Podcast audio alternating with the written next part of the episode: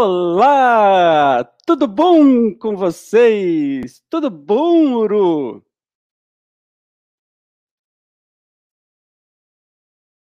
Você tá mudo, desmuda, desmuta. Aí. Seja bem Seja bem-vinda, seja bem-vindo ao nosso Espiribum do dia de hoje para que a gente possa conversar um pouco mais sobre algumas ideias.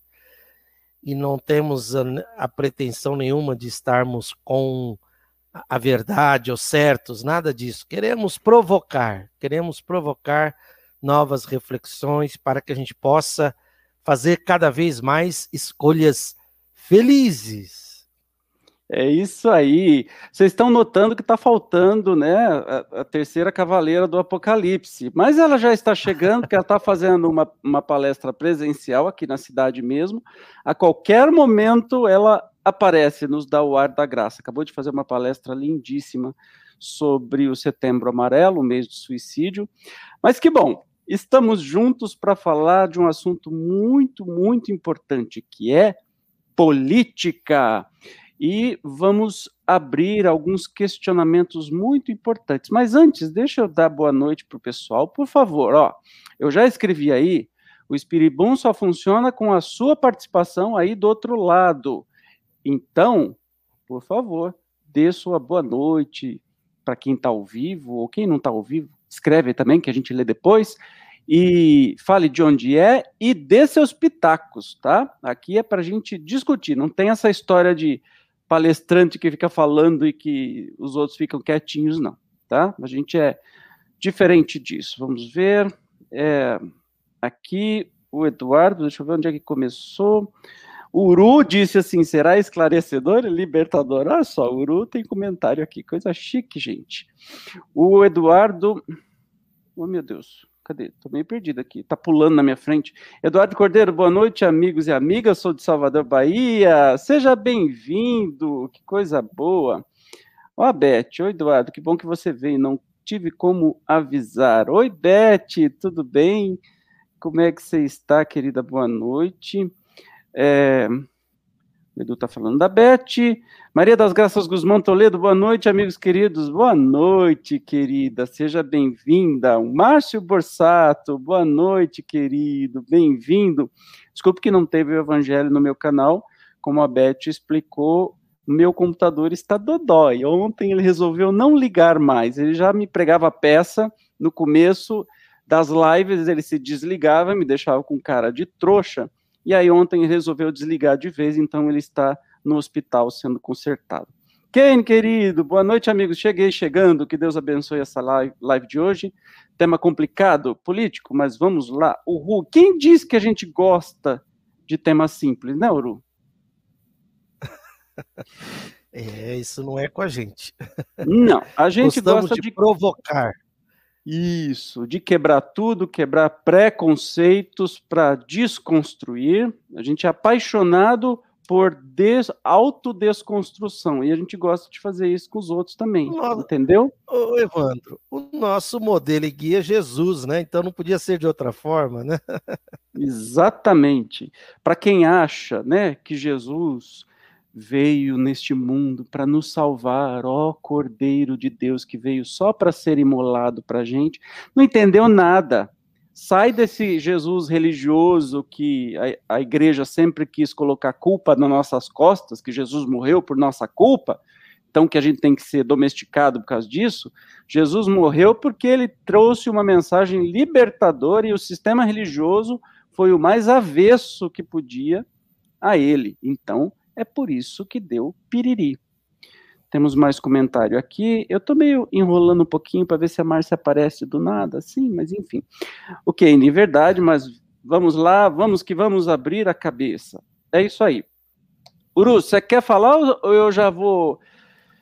Hoje eu tenho uma, uma mini aula aqui para dar, mas é, é eu acho mesmo. Que, eu acho que você poderia começar aí fazendo as provocações, né? Porque a ideia nossa hoje é mostrar as, a correlação entre espiritismo, entre Jesus, Kardec, espiritismo e a política, e não é, sem vínculo partidário, mas com lado, né? Tem lado. Exatamente. E a importância né, da contribuição do Espiritismo para esse momento político, esse momento de transição, para o mundo de regeneração, enfim, vamos começando.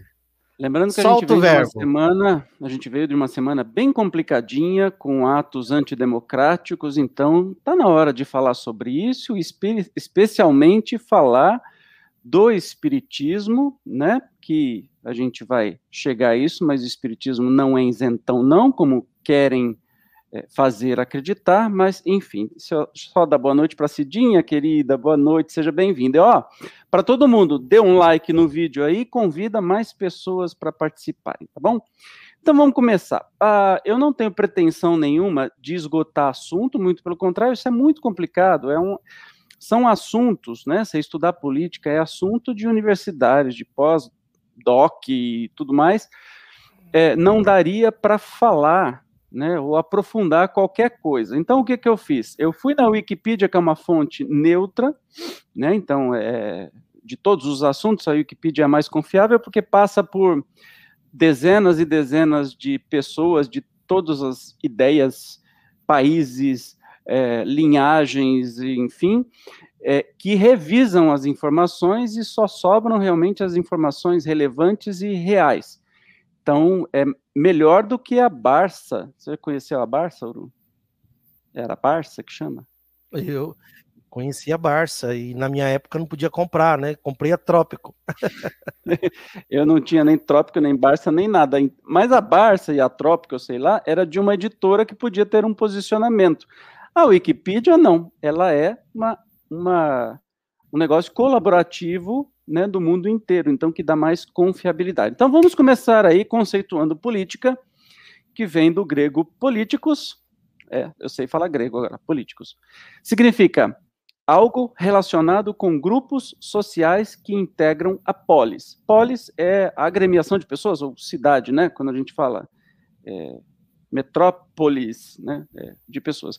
É algo que tem a ver com a organização, direção e administração de nações ou estados. Então a gente já começa conceituando que política não é, é exatamente sacanagem, né?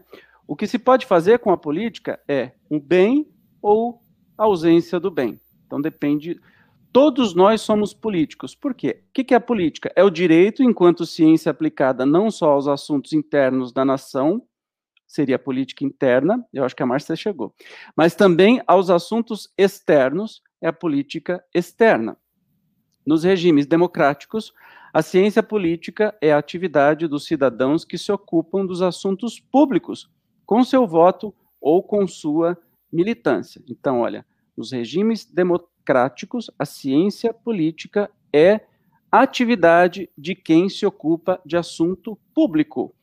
Quem se ocupa de assunto público? Todo mundo, afinal de contas, vivemos em sociedade. A palavra tem origem nos tempos em que os gregos estavam organizados em polis, ou cidades-estado, nome do qual se derivaram palavras como politique, politique, eu não sei falar grego agora, política em geral, e politikos, dos cidadãos, pertencente aos cidadãos, que estenderam-se do latim políticos e chegaram às línguas europeias modernas através do francês politique. Francês eu domino um pouco mais. Que em 1265 já era definida nesse idioma como ciência dos estados. Aqui Aristóteles já falava: o homem é naturalmente um animal político. De onde eu estou tirando tudo isso? Desse site aí, ó, wikipedia.org barra política. Ele vai cair neste endereço. Mas continuando. É, eu acho que é necessário fazer uma explanação um pouco mais longa, porque nós temos muitos conceitos que são propositadamente deturpados pela classe política que nós temos aqui e também no mundo inteiro. Então vamos continuar. A gente precisa clarear isso antes de mais nada, conceituando para depois a gente entender.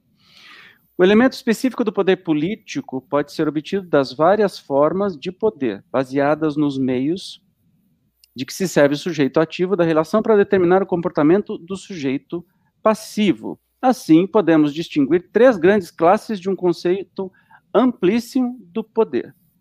Então, o poder, resumidamente, está nas, no poder econômico, no poder ideológico e no poder político. O que é poder? A dominação da maioria. O poder econômico é o que se vale da posse de certos bens necessários ou considerados como tais numa situação de necessidade para controlar aqueles que não os possuem. Olha que interessante, poder econômico é a posse de bens que são necessários ou que se façam necessários para controlar quem não os possui. Aí a gente começa a entender o que é a injustiça social, que é justamente quem tem o poder econômico nas mãos escraviza quem precisa, como por exemplo, comida, que todos nós precisamos, a gente tem que se sujeitar a pagar um preço absurdo de uma comida, porque o poder econômico resolveu vender mais alimento para a China, porque dá mais lucro para eles e deixa o próprio país que produz alimento passando fome. O poder ideológico se baseia na influência de que as ideias da pessoa investida de autoridade exerce sobre a conduta dos demais. E a gente pode entrar no poder ideológico, tanto no poder é, político, no poder é, de sabedoria, de ensino, especialmente no poder religioso, tudo é poder ideológico. E aí o poder político se baseia na posse dos instrumentos com os quais se exerce a força física. É o poder coator, no sentido mais estrito da palavra. Então, o poder político é o poder de coagir, né? Uma, uma, digamos assim, uma minoria escolhida pela maioria, mas que determina leis que vão coagir ou vão obrigar a maioria a seguir aquelas leis. Né? Então, é um poder intensamente importante, assim como o ideológico, já que a gente vê, por exemplo, as religiões ideologicamente é, ditando regras, como no Talibã, por exemplo, né, que lá é, mulher não pode mais estudar, não pode sair na rua, não pode isso, não pode aquilo, então é um poder ideológico, junto com um poder político que obriga todos a seguirem naquela direção e o poder econômico, que geralmente está por trás do poder político, é, alimentando e manipulando o poder político. Mas antes de continuar, que aí eu vou falar sobre espectro político, tá bonito, Uru, tá bonito. Vamos dar boa-vinda aqui para a terceira cavaleira do Apocalipse. Olá! Bem-vinda! Que palestra linda que você fez, meu Gratidão. Sempre maravilhosa, sempre maravilhosa. Gratidão. Muito bem, eu falei que você está praticando aí já, a, treinando ou relembrando o deslocamento no mundo espiritual, que é pelo pensamento, né? Mas cuidado que é de carro por enquanto. Então, mas você foi muito rápido, nossa senhora. Acabou de sair aqui da minha tela, já entrou de novo na minha tela. mas que bom. Você quer falar um oizinho? Oi, gente. Vamos falar de política. Vamos lá. Vamos falar de sociedade. Bora lá. Então, agora que a gente entendeu, né, que, que a política é necessária, é um dos três maiores poderes que os homens têm ou inventaram. Então, lembra, econômico, político e ideológico. Isso serve para controlar, serve para é, favorecer ou prejudicar as pessoas. Então a política não, ah, não, eu não gosto de política. Não, eu não quero falar de política porque não, não gosto de política. Política não se discute, que nem futebol e religião. Isso é de uma ignorância sem tamanho, porque todos exercemos política desde que nascemos. A sociedade se baseia, a política é a arte do diálogo, a arte de, sim, de nos entendermos e buscarmos juntos o progresso. Mas aí tem algumas coisas interessantes que eu entro num assunto um pouquinho mais ah, detalhado aqui, que é o espectro político. Né? Então, a gente sabe, todos nós somos políticos, mas dentro da política há ideias que puxam para um lado ou para o outro. Então vamos entender o que, que é isso. Um espectro político é um sistema para caracterizar e classificar diferentes posições políticas em relação umas às outras sobre um ou mais eixos geométricos que representam as dimensões independentes. Então eu separei um gráfico aqui bem interessante, que é um exemplo aqui que nós temos a esquerda, né, e a direita, para cima o autoritarismo, para baixo o liberalismo, né? Nós temos aí.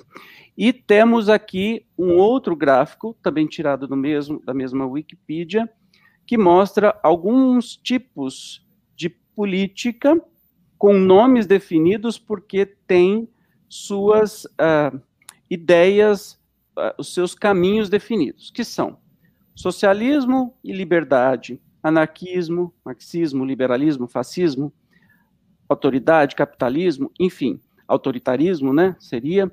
E então nós temos aí diversas formas de uh, nos expressar politicamente, escolher politicamente ou determinar politicamente como um povo vai ser conduzido em tudo, desde se vai passar fome, se não vai passar fome, se vai ter igualdade, se vai ter exploração, se vai ter ditadura, isso tudo é política, tá?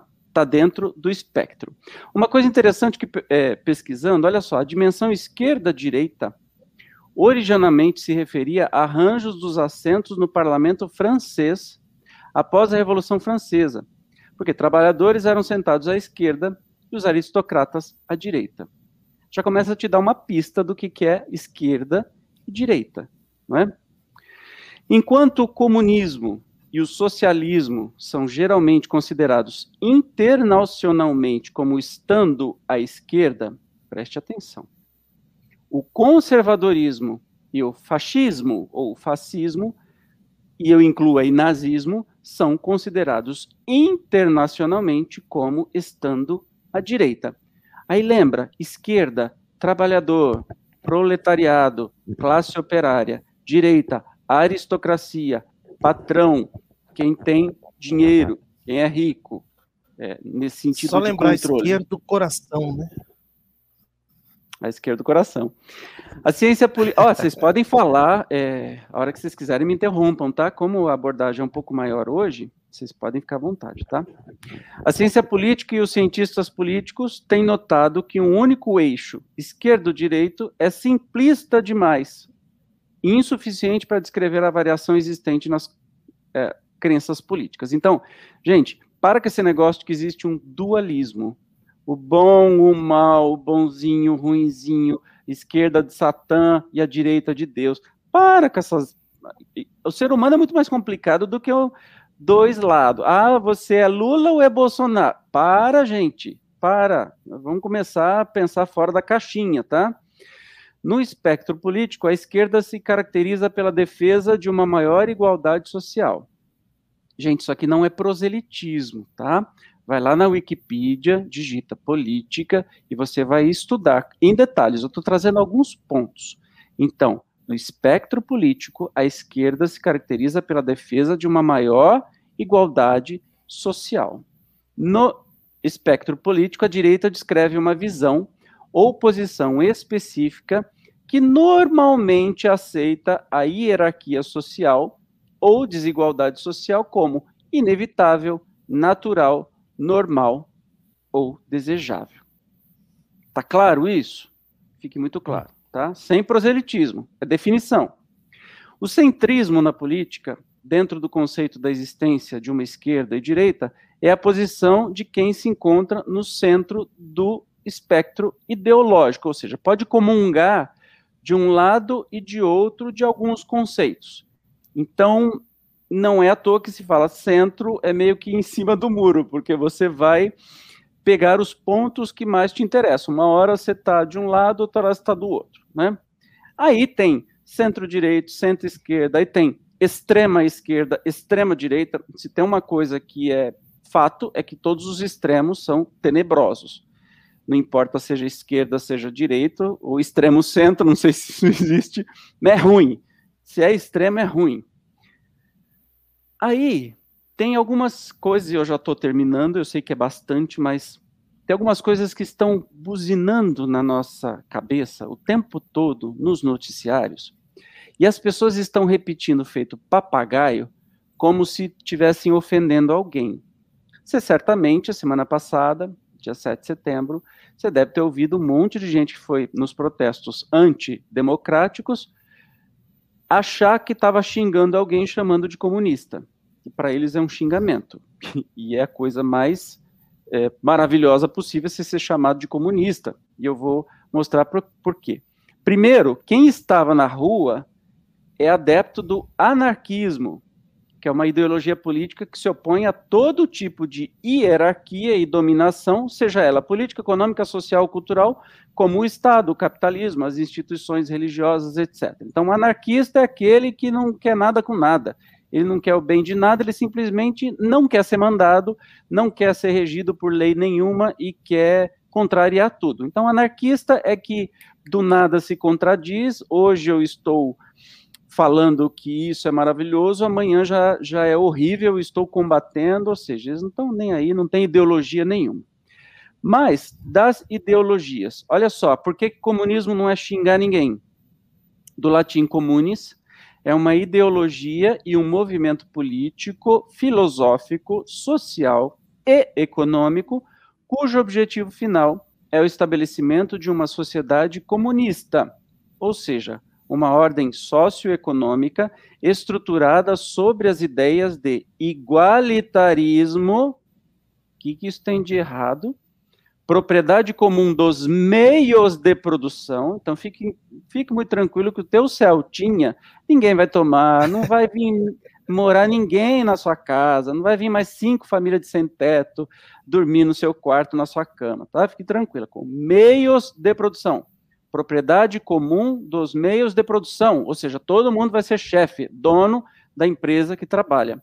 E na ausência de classes sociais, do dinheiro e do Estado. A gente não sabe direito como é que isso funciona porque o comunismo ainda não foi implantado, não foi não se conseguiu implantar. É, as pessoas falam assim, ah, o, o comunismo do Brasil, gente, nunca houve nem socialismo no Brasil, quanto mais comunismo não chegou nem perto. Isso não foi conseguido implantar em lugar nenhum. Nem a China é comunista, nem lugar nenhum é comunista. É um mundo ideal, quando todo mundo vai, vai ter igualdade, vai ter é, igualdade de oportunidades, não ser pessoas iguais, mas ter igualdade de oportunidades, de todo mundo ser dono do, da própria empresa que trabalha, produzir riqueza, e que não vai precisar nem de dinheiro. Olha que coisa doida, a gente não consegue nem imaginar direito o que, que é. Mas, se você acha que xingando alguém de comunista isso é xingamento, na verdade você está falando que essa pessoa é um espírito evoluído, é, que, que tem pensamentos além do tempo. Tá? Já o socialismo é uma filosofia política, social e econômica que abrange uma gama de sistemas econômicos e sociais caracterizados pela propriedade social dos meios de produção. De novo, propriedade social dos meios de produção. Por exemplo, uma, uma empresa pública que é do povo e o povo trabalha e é dono dessa empresa pública, como quando era só, né? Acho que ainda é Eletrobras, sei lá, as empresas públicas, né? A, a propriedade social pode ser pública, coletiva, cooperativa ou patrimonial. Então, o socialismo é um passo antes do comunismo, mas que mira aí justiça social e igualdade de direitos e deveres para todo mundo. Já o liberalismo é uma filosofia política e moral baseada em liberdade e igualdade. Olha que interessante, defendendo a manutenção dos direitos individuais. Então, assim, é, eu acho que não tem muito a ver com o que eles falam de liberalismo econômico que acontece no Brasil, por exemplo, de ficar vendendo estatal, etc e tal, eu acho que não tem nada a ver com o liberalismo filosofia. Pelo menos foi o que eu entendi. Depois me corrijam se eu estiver errado. Aí tem o tal conservadorismo, que é uma filosofia social que defende a manutenção das instituições sociais tradicionais no contexto da cultura e da civilização. Na sua manutenção empírica, o conservadorismo é um fenômeno mais especificamente moderno, uma reação às vastas mudanças desencadeadas pela reforma protestante e pelo iluminismo. Os conservadores procuraram preservar as instituições, incluindo a religião, a monarquia, os direitos de propriedade e a hierarquia social. Ah, eu falei hierarquia duas vezes. Enfim. Então, conservador é aquele que quer conservar o atraso. Não é alguém que está preocupado em zelar pelos bons costumes, pelo. Não. É alguém que o mundo tá bom para ele do jeito que está e ele quer que não mude. E curiosamente isso nasceu quando é, da Igreja Católica saiu é, a primeira, primeira não foi depois, né? Mas saíram as religiões protestantes que não concordavam com muita coisa que tava, que a Igreja queria. Portanto, olha que interessante, o conservadorismo é daqueles que ficaram e queriam eliminar a diferença o conservador não quer de jeito nenhum nenhum tipo de avanço. Porque quem quer avanço chama-se progressista. O progressismo refere-se a um conjunto de doutrinas filosóficas, éticas e econômicas baseado na ideia de que o progresso, entendido como avanço, olha, científico, tecnológico, econômico e social é vital para o aperfeiçoamento da condição humana. O progressismo está ligado à ideia de progresso infinito, mediante transformações da sociedade, da economia e da política. A ideia de progresso, por sua vez, é frequentemente relacionada com o evolucionismo e o positivismo. Só que eu não tirei isso de Kardec ou da doutrina espírita. Eu tirei isso da definição do que é ser progressista, tá? Então, agora sim, são as minhas provocações depois dessa longa explanação, mas eu acho que precisava ser pontuado essas coisas, porque a gente ouve as pessoas falarem e usarem os termos tão erradamente. Lá vão, estão preparados para as minhas provocações? Primeira, o espiritismo é isentão? Guarda, porque eu só vou provocar agora. Segunda, o espiritismo é progressista ou conservador? E a última, e mais cabeluda, o espiritismo é de esquerda ou de direita? Mas se você prestou atenção no que eu falei, eu acho que você já tem as respostas. Tem pegadinha aí, né? É, então. Mas agora a bola é de vocês, que eu já falei demais. Bom, como eu cheguei um pouquinho depois, só quero dizer uma coisa que para mim foi fundamental quando eu entendi, quando as pessoas diziam que política não se discute, principalmente no meio espírita, quando eu entendi que é a política que move o mundo, porque é através das leis que as coisas acontecem. Então, eu não sei se isso já foi dito aqui, mas é sempre importante a gente relembrar o porquê que se deve discutir política e por que é tão importante ter uma, um posicionamento político. Porque são as leis que vão nortear a minha vida e a sua vida. É através das leis que a gente entende o que pode e o que não pode, o que deve e o que não deve. Né? E aí é que as coisas começam a acontecer. E se eu não me inteirar da política, eu não vou dizer o que eu penso, como eu me sinto. Quero começar por aí. Eba! A política é que move o mundo, a política que muda o mundo, a política que rege o mundo. É que nós temos aí algumas ideias para desconstruir, porque as pessoas dizem assim: nossa, não quero conversar de política. Ah, não, você vai falar de política.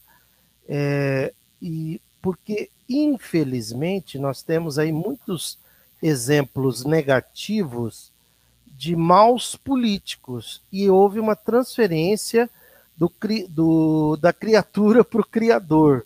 Né? Então, o fato de termos péssimos exemplos de maus políticos não quer dizer que a política seja ruim, mesmo porque nós temos péssimos médicos e não quer dizer que a medicina seja ruim. Nós temos péssimos engenheiros, não quer dizer que a engenharia seja ruim, de forma alguma, porque também nós temos excelentes políticos, hoje, inclusive, na atualidade. Eu não vou citar nomes aqui, porque senão poderá parecer uma coisa mais partidária, e não é esse o propósito. Mas existem excelentes homens e mulheres na política, políticos é, que estão cuidando do progresso, do bem comum, da justiça social atualmente no Brasil, na nossa cidade, na sua cidade, no estado, com certeza. E cabe a mim e cabe a você quebrar os preconceitos, quebrar os mitos, quebrar as mentiras, quebrar as ideias preconcebidas com relação à política, para que nós possamos mudar o mundo imediatamente. Eu sou assim, não é mudar para o futuro, é agora. Nós podemos mudar o mundo imediatamente, e daqui a pouco a gente vai mostrar, inclusive, referências de Kardec nesse sentido, porque através das leis, as leis regem o mundo. Imagine assim, vamos pensar uma coisa básica de é, na Constituição tem lá, todo mundo tem direito à moradia. Imagine se um presidente agora, pensando numa forma socialista, ele dissesse: a partir de hoje, agora, todo mundo vai ter moradia. Então, nós vamos fazer um estudo de residências, de moradias que não estão sendo usadas. O Estado vai imediatamente é, assumir essas moradias e as pessoas vão tomar conta disso. Por quê? Porque existem ideias, leis, melhor dizendo, na Constituição, que são praticadas imediatamente. E existem leis que, que a gente, como povo, não permite, não permite assim, não liga se não é praticada instantaneamente. Enfim, a política está aí para eu e você mudarmos o mundo agora, imediatamente. Uraí, agora, leis. Através das leis. Agora, segundo Arthur Quioro, que foi, que é um político, né, espírita, ativista do bem comum, né, é, que foi inclusive ex-ministro da Saúde, ele disse que existe um projeto de alienação com relação à política no Brasil, né? É, então, não é por acaso que as pessoas é, é, são ensinadas a não discutir política. É, existe esse projeto. Porque se as pessoas são ensinadas a não discutir política, aí elas, elas se acomodam. E alguém vai discutir política no lugar delas. Então, na verdade, segundo Arthur Quioro, é um projeto. Né? Não, é, não é por acaso que as pessoas é, não discutem política. É, é como se a política fosse demonizada e aí, ah, não vai tocar nesse assunto que vai baixar a vibração, não vai tocar nesse assunto que vai dar briga. E aí as pessoas evitam. E alguém, enquanto isso, os astutos, os espertos, os espertalhões estão discutindo política, fazendo leis e decidindo por, por todos, né? É, essa questão do projeto torna a situação mais grave. Né? Então, existe um projeto para manter a pobreza, existe um projeto para manter o desemprego. Por quê? Porque quanto mais pessoas desempregadas, mais baixos serão pagos os salários. Entende? Então, isso é um projeto. É, é isso não vai ser resolvido enquanto a, a, visão do governo na área econômica for capitalista e não for socialista. Exatamente, Márcio. Só queria lembrar é, que quando a gente fala em política, nós estamos dentro, pode ser o espectro que tiver, né? Esquerda, direita, etc e tal, mas a gente está dentro da democracia. O que a gente tem passado no país já não é, já está saindo para fora disso e nós estamos falando de barbárie, já não é mais democracia não é discussão de ideias, nós já estamos no anarquismo. Lembra que eu falei que é não se subordinar a absolutamente lei alguma, achar que está acima do bem e do mal, que pode fazer o que quer. Nós estamos vivendo um período de anarquismo, de insubordinação, insubordinação a qualquer ideia ou pacto coletivo de, de governança, de acordo mútuo, e estamos num momento que a gente está decidindo entre democracia e barbárie. Né? Então, que a gente fique muito atento a isso. Aí eu queria também acrescentar essa questão do, do anarquismo e da anarquia. A Dora Encontre, ela é uma defensora do anarquismo, mas aí é uma outra visão. O que, que é o anarquismo? O, é uma, o anarquismo vai ser depois do comunismo. Vai chegar um momento que nós, né, que nós seremos tão evoluídos, tão que nós teremos, estaremos tão progredidos, tão evoluídos intelectual e moralmente, que nós não necessitaremos de uma hierarquia, né? que é o que acontece no mundo espiritual.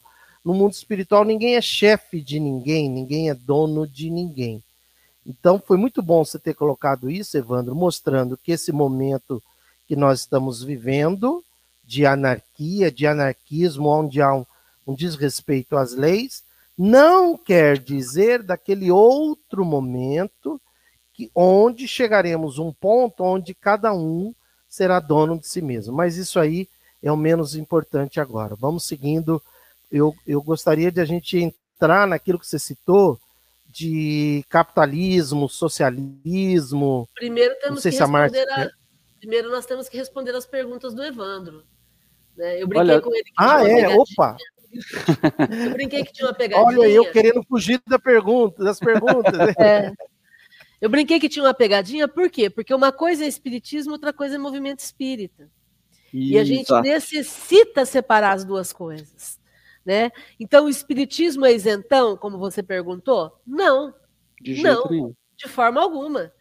Kardec, quando escreveu o espiritismo junto com os espíritos, ele, em inúmeros momentos, em inúmeras obras nas revistas espíritas, ele fala da busca pela, pela justiça social de forma quase que obrigatória, né? como se fosse obrigação de quem tem é, o entendimento da vida espiritual fazer de tudo para diminuir a, a, diferença social entre as pessoas, a diferença das, da, das igualdades entre as pessoas, fazer de tudo para ser justo, para trabalhar pelo bem comum. Kardec o tempo todo fala disso nas entrelinhas, muitas vezes, e de forma explícita, alguma, em algumas vezes, né? Então, você Olha quer comentar isso? Aí. O, o Uru é, separou isso? Vai lá, Ururaí. É... Você fala, a gente mostra o exemplo aqui, sabe? Não tá. deixa passar. é, é, muito claro, né? O, o que ocorre, é, falando ainda do movimento espírita brasileiro, que às vezes nas redes sociais o pessoal chama de MEB, né? Movimento Espírita Brasileiro, é que ele se tornou muito religioso e conservador.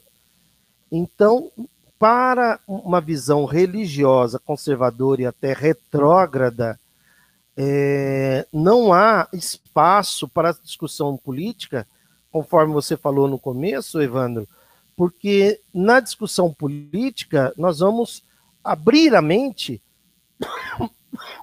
para o progresso, para a liberdade, para novas ideias. Quer ver um exemplo do progressismo de Kardec? Né? 1864, o Evangelho é 1864 ou 65? 64. 64. 64. Né? Kardec traz o divórcio, cara, um capítulo né, sobre divórcio em 1864. No Brasil foi aprovado, acho que em 1980 e pouco, 70, né? Não foi? 70 alguma coisa. 70? 70 Quer dizer que foi aprovado. E, e a igreja mandava para o inferno, né? Isso, exatamente. Até hoje nega comunhão para divorciados, uma coisa assim então, absurda. Então, aí está um exemplo de progressismo. Se Kardec, se Kardec fosse conservador, ele não teria trazido esse tema. Entende? Ele não teria provocado os espíritos nesse tema. Então, uma prova, isso é uma prova cabal do 77, progressismo. 77. Oi? 77, 77. né? Então, em 1977 foi aprovado no Brasil. Em 1864, 113 anos antes, 113 anos antes, Kardec, de uma forma é, vanguardista, traz essa ideia progressista. E aí, Olha, o que que, o que que aconteceu? O espiritismo é isentão? Não, não. Ocorre que as pessoas passaram a, a ler muito mais obras mediúnicas do que obras fundamentais, né? Que a gente chama romances as obras espíritas. Isso, romances, mensagens, que têm o seu valor e não estamos aqui para discutir sobre isso. E as pessoas se desligaram das obras fundamentais. E, e o aspecto social, político, está nas obras fundamentais de Kardec. Então, aí, quando você trouxe essa questão, quando Kardec questiona, você veja, é o Kardec político. Porque se ele fosse, ele vai falar de desigualdades sociais e ele vai falar também de desigualdade das riquezas. Por quê? Você vê que ele separa uma coisa da outra. A desigualdade da riqueza, ela é diferente das desigualdades sociais. E é por isso que ele traz, é lei da natureza, quer dizer, ele quer saber se é lei da natureza a desigualdade social, e os espíritos respondem né, que, que não. Olha lá, é não. lei da natureza a desigualdade das condições sociais, quer dizer que é para um nascer pobre, outro para outro nascer nascer numa, numa casa sem condições nenhuma, sem água às vezes, sem nada, e outro nascer numa casa né, com condições muito acima. Não, é obra do homem e não de Deus. Pronto. Aí já começou o aspecto político. Porque nesse momento há uma provocação junto a mim, junto a você. Peraí, nós somos homens, nós somos seres humanos. Então, se a desigualdade está acontecendo, é porque eu e você não estamos fazendo o que nós deveríamos estar fazendo. Né? E, e ele diz lá: desaparecerá quando o egoísmo e o orgulho deixará de predominar. O egoísmo é a base de tudo. Então, à medida que eu e você melhoramos, tem gente que fala assim, né? Tem uns eu, como é que eu vou rotular? Alguns espíritas ingênuos. Não rotule. é, espíritas ingênuos. É, isso, tem alguns espíritas que falam assim: ah, mas a gente não tem que falar em política, nós temos que provocar a evolução humana. Sim, o amar ao próximo como a si mesmo, é, à medida que você vai rompendo com esse egoísmo, você vai pensando cada vez mais no outro. Entende? Se você está limitado no seu egoísmo, você está pensando só na sua bolha. Você está pensando só na sua família, só aí onde você mora, e achando que lá fora está tudo bem, e não está tudo bem. O espiritismo Jesus não é só reforma íntima, né? Como muitos não, gostam de fazer não, parecer que o espiritismo é só autoajuda. É, é também, é mas não é só a ampliação dessa transformação pessoal vai ampliando o amor e vai desconstruindo o egoísmo.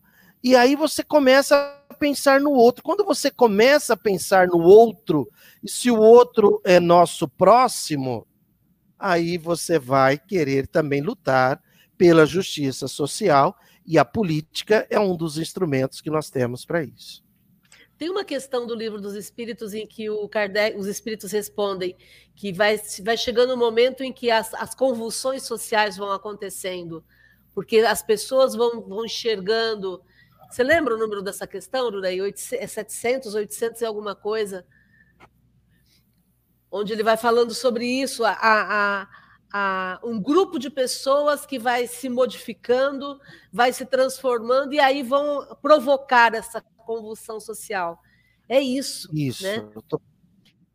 Daqui a pouco você acha. Exatamente isso. Deixa eu só colocar um, um, ponto que eu acho importante. É, a gente estava falando sobre. Nós estamos ainda na primeira pergunta que ele fez, né? É. usar Kardec e não, é, a, e não as obras mediúnicas, por quê? Porque a gente sabe o, o cuidado que Kardec teve na elaboração da doutrina espírita. É, foram mais de mil médiums que ele utilizou, com inúmeros espíritos trabalhando. Então, é a visão, uma visão global. Agora, quando eu fico seguindo um médium com um espírito, são duas pessoas. Né? Então, é. É, é, é incomparável, a... né? Não, é incomparável. É começar a trabalhar mais com um conceito ampliado. Como, como o Ururai diz, sair da bolha. Eu acho que é, é exatamente esse o ponto. Então, muitas vezes o movimento espírita ele fica, ele vira uma bolha, né? E o espiritismo não é uma bolha. O espiritismo ele é universal. Né? Ele é fruto da, do pensamento da, universal dos espíritos. Você me falou uma coisa que eu acho é, bem interessante, é que ah, nas próprias redes espíritas, nos estudos que a gente vê, estuda-se tudo quanto é livro de romance espírita, mas sistematicamente estudar as obras básicas, que nem o Geol faz, né, presencialmente, agora virtualmente, como o meu canal Espiritismo Cast faz, lendo palavra por palavra de tudo, praticamente não existe. Existe um resumão de alguma coisa que, ah, vamos falar do homem de bem. Tem 1 milhão e 500 mil palestras do tal homem de bem. Mas especificamente, pegar o, o, o livro dos espíritos, estudar pergunta por pergunta, a gente quase não acha. Mas a gente acha estudando é, romances, é, livros de Emmanuel, livros do Chico, livros, qualquer coisa tem aí estudando de passo a passo, né? O que fica, é, estamos mudando, né? O espiritismo está sendo não o estudo da doutrina que é pura e atual até hoje, né? Eu já estudei muitas vezes, mas cada vez que eu estudo eu fico abismado da atualidade que é. Ela não se desatualiza. Os temas são igualmente importantes quando foram escritos há mais de 150 anos atrás e o movimento espírita não dá muita bola para isso. O movimento espírita está preocupado em estudar violetas na janela. Pelo amor, quando que a gente vai mudar isso? Estamos mudando, inclusive já tem pessoas que estão fazendo parte do movimento espírita, com, cada vez mais com mentalidade progressista. É, Vamos para a segunda? A segunda pergunta. Espera aí que eu boto aqui. É, eu... a lá, primeira foi se o espiritismo é isentão. Então, não. A resposta é não, não, não é isentão. Por mais Aliás, que muitos espíritas, até famosos oradores, queiram afirmar que sim, não, não é. Basta uma rápida estudada nas é. obras fundamentais para saber que não é.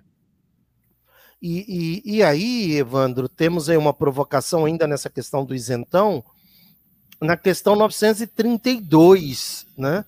A 932, ela foi muito decisiva para mim em 2015, quando nós criamos o grupo, o grupo Vem para a Câmara, onde um, algumas pessoas do GEOL passaram a participar das sessões da Câmara Municipal. Então tá lá na, na 932. Por que no mundo tão a miúde, quer dizer, tantas vezes, a influência dos maus sobrepuja dos bons? Kardec questionando.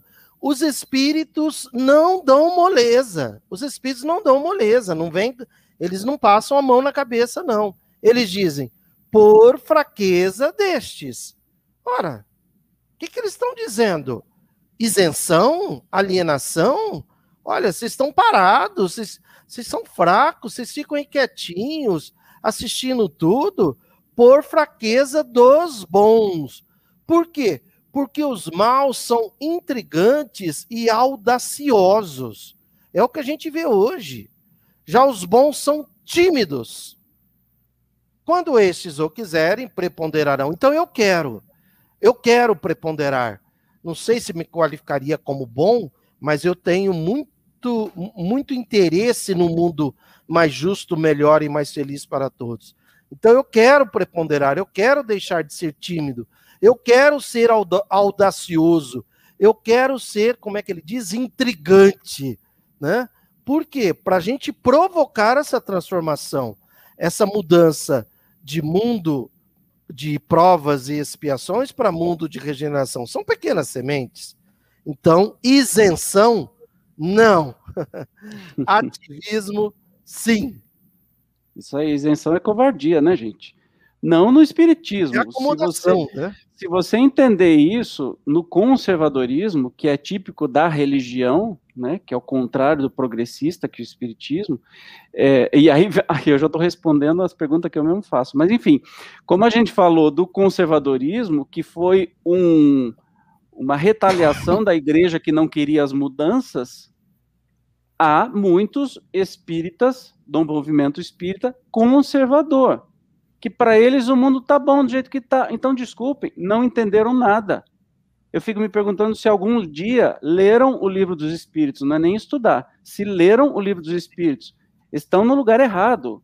Bom, primeiro acham que o Espiritismo é religião, é o primeiro conservadorismo. Segundo, acham que o Espiritismo é isenção e é conservador no sentido de que a gente tem valores. Não, pera lá, você tem que estudar para saber o que, que é esse conservadorismo, né?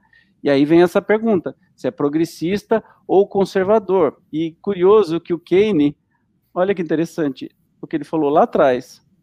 acredito que o espiritismo é progressista, luta pelo progresso espiritual e moral da humanidade. Isso ele, ele disse só com as explicações da Wikipedia que eu trouxe, a gente não tinha nem entrado no tema. Não é legal pra caramba isso, gente? Vocês querem acrescentar? Eu mesmo pergunto, eu mesmo dou resposta. Que coisa feia, gente. Márcia, posso falar? Eu, eu, pode falar.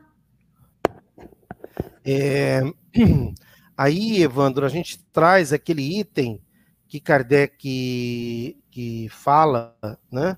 É, eu acho que eu coloquei aí para você aquele link onde Sim, ele diz que onde ele diz que que haverá um momento em que os, os espíritas irão se identificar com os homens progressistas, né? Porque eles pensam da mesma forma. Eu estou procurando Olha, aqui lá. Tá no, na Kardecpedia, é, tá na revista Espírita, e ele diz o seguinte: o Espiritismo conduz precisamente ah, ao aqui. fim isso. a que ah. se propõe todos os homens progressistas. progressistas. Olha aí, cara, olha que maravilha. Mas claro, então, impossível. Né? Onde que está isso? Vamos repetir, ó, Revista Espírita, 1868, junho. O Espiritismo em toda parte. O Espiritismo conduz precisamente ao fim, ao objetivo a que se propõe todos os homens progressistas.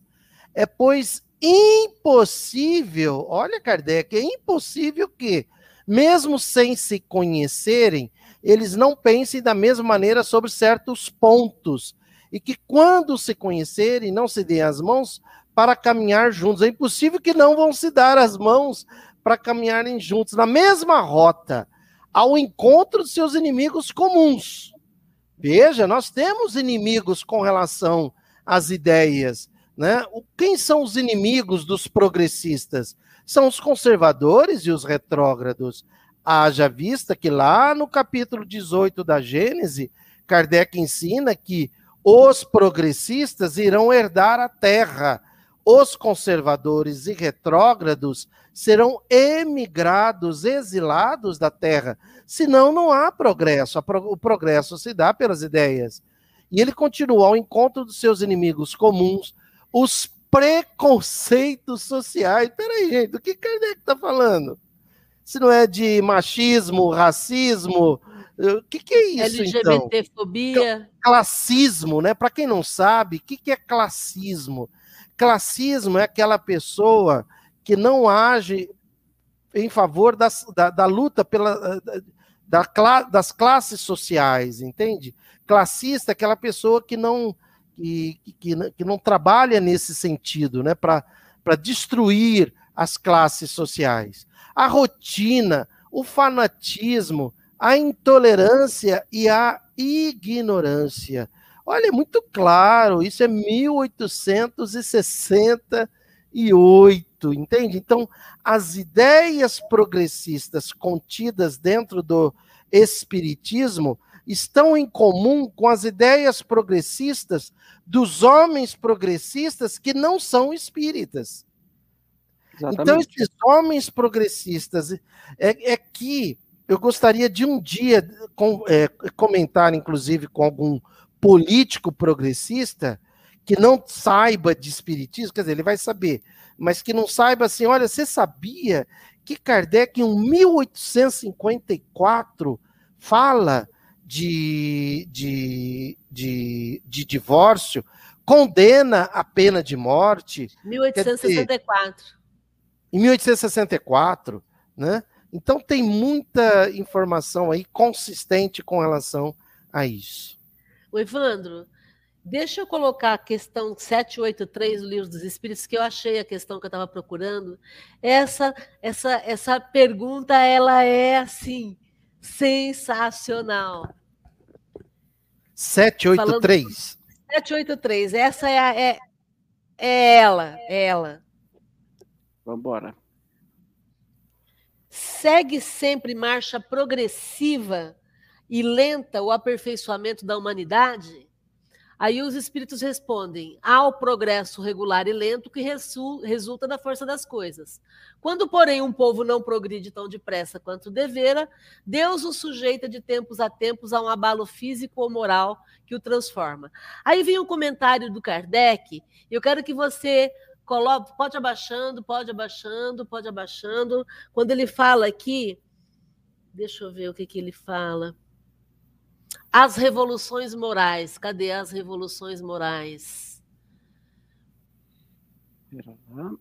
Aqui. Aqui, logo no comecinho. As revoluções morais, como as revoluções sociais, se infiltram Olha aí, nas ó, ideias morais e sociais. Pouco, se infiltram nas ideias pouco a pouco, germinam durante séculos, depois irrompem subitamente e produzem o desmoronamento do carunchoso edifício do passado, que deixou de estar em harmonia com as necessidades novas e com as novas aspirações. Gente, isso é o momento que nós estamos vivendo. Carunchou tudo, tá bichado. Tá. Tá bichado. Entendem? Então, eu não consigo entender um conservador espírita, um espírita conservador. É, Por quê? É, é contrário, ele tá né? Carunchado. Está carunchado. São, são conceitos. É, a gente participa né, de, de grupo que chama Espíritas à Esquerda, mas é redundância. E pronto, já estou respondendo a próxima pergunta. Eu estou ótimo hoje, sabe? Tá, beleza. Mas assim, é uma redundância você chamar espírita de progressista. Se você estudar o mínimo possível, ler uma vez algumas perguntas do livro dos espíritos, tá na cara, tá repetido um milhão de vezes. Agora, em toda a obra, é, e Kardec é muito didático, porque ele fala de um jeito uma coisa, depois ele refala aquela coisa de um milhão de jeitos novos, que é para não deixar dúvida ou as tais interpretações que nem as religiões gostam de fazer de uma passagem, eles interpretam do jeito que quiser, dá até nó em pingo, pingo d'água. Kardec, para evitar isso, ele deixa claríssimo de diversas maneiras, em diversas perguntas, às vezes ele até insistente com os espíritos, ele pergunta uma coisa, o espírito é muito claro, é isso. Aí ele fala, mas e assim, assim, assado? Para provocar os espíritos, para não deixarem dúvida. Então, assim, Espírita conservador não existe. A pessoa tem que decidir se ele é conservador e se ele é espírita. As duas coisas junto não tem. Boa. Perfeito, Evandro. Exatamente. Matou a, a questão. É antagônico, né? É antagônico. Aí tem alguns espíritas que, que não entenderam o contexto e trazem lá do livro dos médiuns, tem um, acho que é o penúltimo capítulo, o último capítulo do livro dos médiuns, Kardec fala do, ele, ele publica o Estatuto da Sociedade Parisiense, de, de Estudos Parisiense, né? E aí a pessoa fala, ah, porque Kardec diz lá num parágrafo, no comecinho, que não se deve discutir política. A pessoa não leu o estatuto. Hum. Ela não leu no comecinho do estatuto, no comecinho, as primeiras palavras, fala lá que aquela reunião está acontecendo sob autorização da, da força policial. A pessoa não entende que Kardec está colocando no papel alguma coisa é, baseado no sistema político da época, e ele também tinha limitações. É óbvio que dentro do papel, para ser aprovado pela polícia, tinha que colocar ali que não se vai de debater ideias. É, é, como é que ele usa o nome? Não me lembro agora. É, instigantes. É, instigantes. Instigantes. Temas instigantes. Não, temas irritantes, irritantes, ou instigantes e, e política. Irritantes. Claro que ele precisava colocar, ele precisava da autorização da polícia para poder fazer as reuniões. E as pessoas e... ficam batendo nessa tecla é, e lembrando que o avô dele tinha sido decapitado pelo Napoleão III, né? E as pessoas. Era o ditador da também, época. Exatamente. E lembrando e... que ele foi levado para a cadeia, para dormir uma noite na cadeia, como forma de opressão da própria igreja da época, né? Que, que se juntava, sim, era poderosa. Sim. Então, era uma, é um exemplo. Lembrando que aqui na ditadura, nas reuniões espíritas, tinha lista de presença, porque todo mundo era rastreável. Era uma sim, forma de coação. Sim. E aqui em Rio Preto nós tivemos perseguição política é, junto aos centros espíritas. Né? O pessoal que, que frequenta determinados centros espíritas sempre comenta isso, o fato da perseguição acontecer. Quer dizer, gente, nós temos que, que olhar o contexto, sabe? Não faz Cara, sentido. de hipocrisia, né? Em inúmeros lugares, em inúmeros momentos, Kardec fala de forma progressista. E lá no livro dos médiuns, quando ele vai falar do Estatuto da Sociedade, ele diz que não pode se comentar política. E as pessoas pegam só isso e vão usar isso de forma. É um uso indevido do que está sendo colocado, como se ah, tem, tem que ser como Kardec falou. Se tem que ser como Kardec falou, então a gente tem que olhar o contexto, a gente tem que olhar toda a obra de Kardec e os inúmeros momentos em, em que ele nos convoca para ter um posicionamento e para lutar pela igualdade, lutar pelo bem social, lutar pela justiça, trazer cada vez mais ideias que possam provocar, como ele coloca aqui, revoluções morais, sociais e que vão fazer desmoronar o carunchado sistema presente. Né? É, lembrando que ele está falando é, para um, um modus operandi da sociedade espírita que estava sendo feita naquele momento. Agora, e o, o, todos os ensinamentos dos espíritos em todos os livros é menos importante? do que aquele trechinho que Kardec estava falando, coagido por uma coisa na revista Espírita, falando de uma.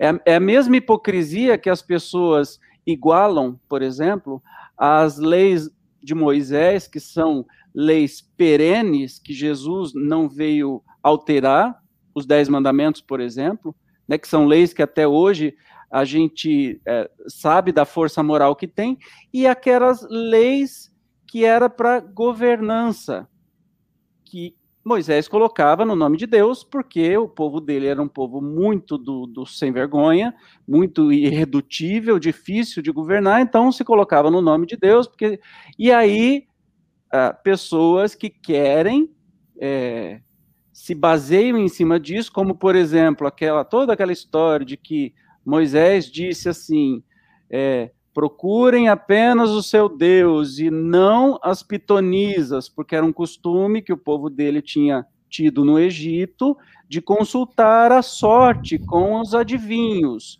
E aí Moisés proíbe esta comunicação com os mortos, não no sentido de que não era para falar com os mortos, mas não era para falar com os mortos charlatão, ou os vivos charlatão, né, que estava lá para enganar todo mundo.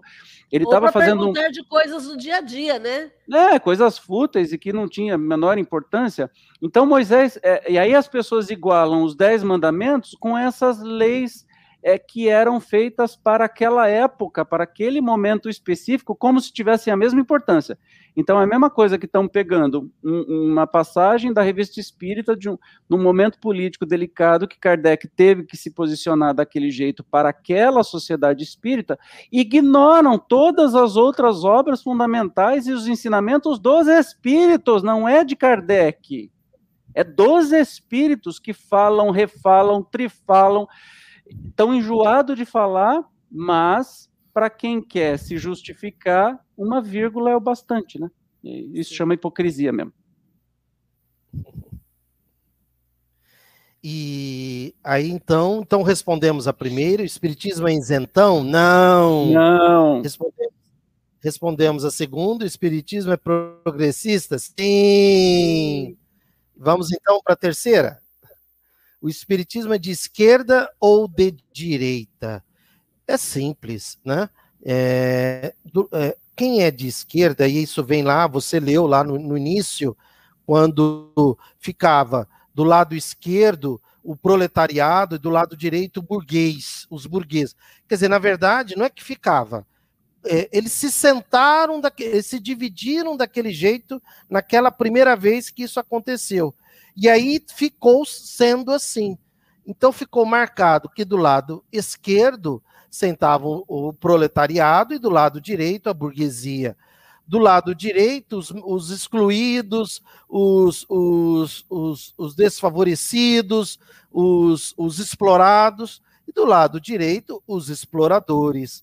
Então é óbvio que, quando Jesus fala é, para que nós, inclusive na mensagem Homem de Bem, quando a gente ir de encontro aos, ao, aos fracos, aos oprimidos, aos pobres, aos órfãos, às viúvas, aos que têm fome, fome de comida mesmo, aos que não têm moradia, que está lá na questão, se não me engano, 933, 934, é, aos que têm, é, não tem não, aos que passam frio.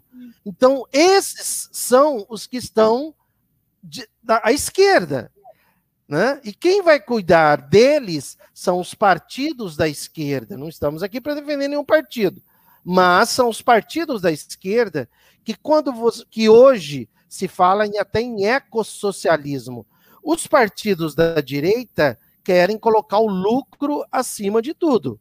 Né? Então destrói a natureza, explora o ser humano, faz com que tenha cada vez mais crise, cada vez mais desempregado para pagar o mínimo salário possível, enquanto que os da esquerda, os partidos de esquerda, estão aí para proteger os assalariados, estão aí para desenvolver mais provocar mais justiça social. Eu gosto muito da frase fora da justiça social não há salvação.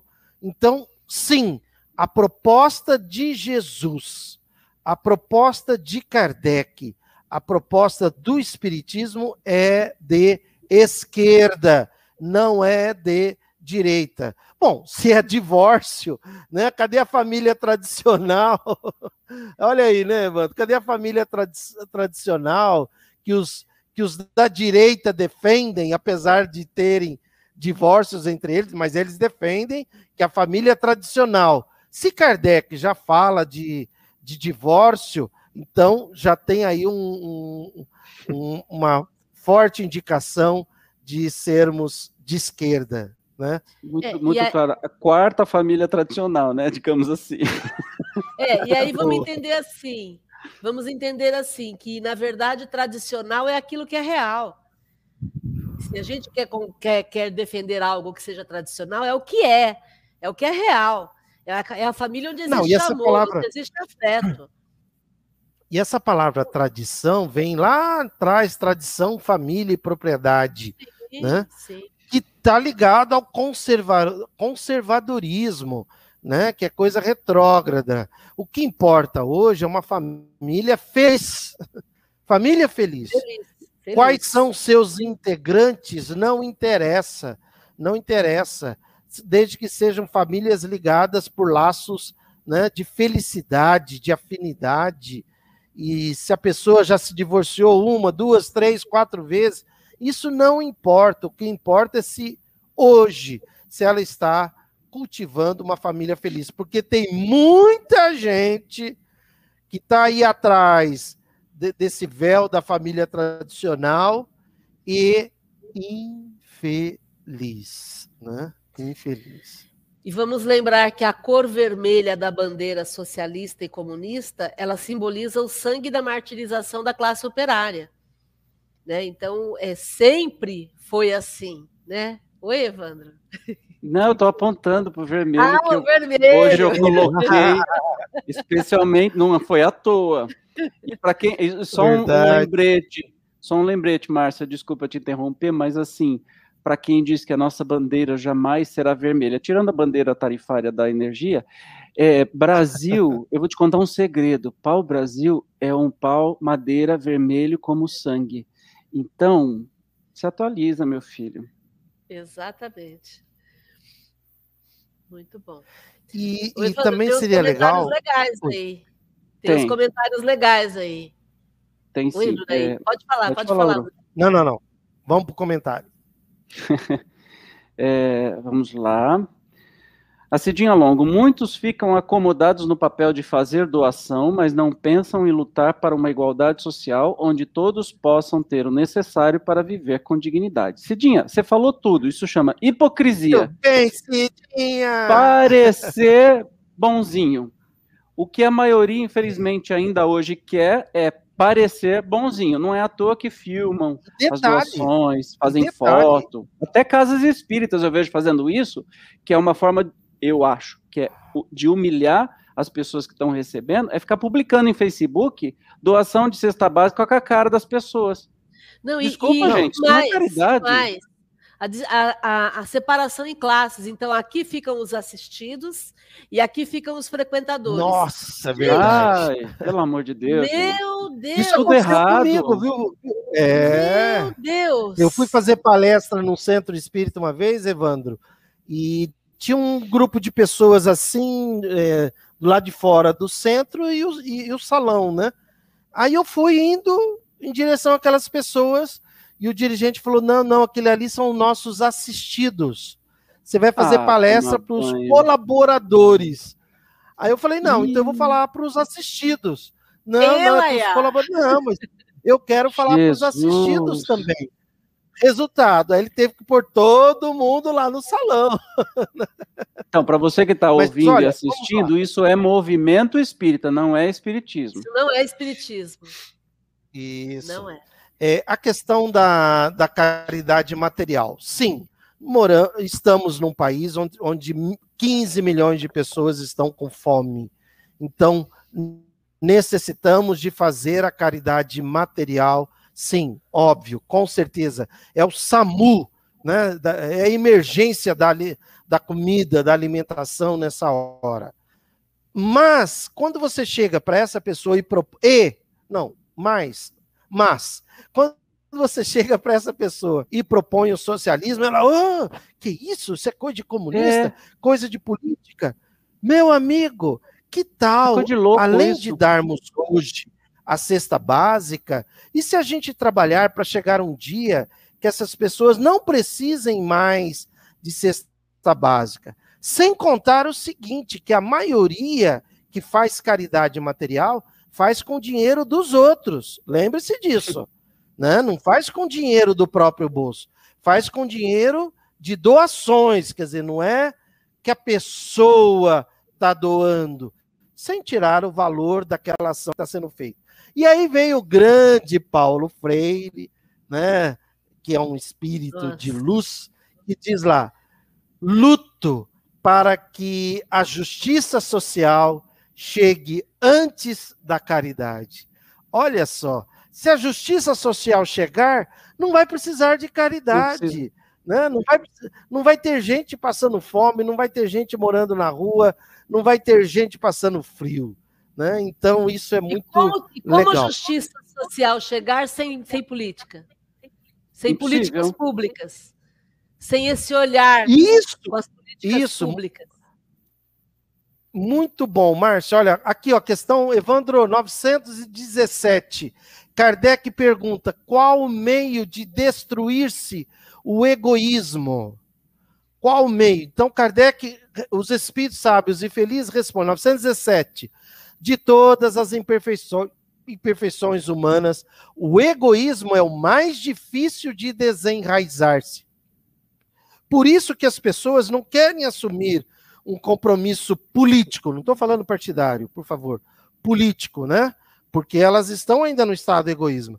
Porque deriva da influência da matéria. Olha o que os espíritos estão dizendo.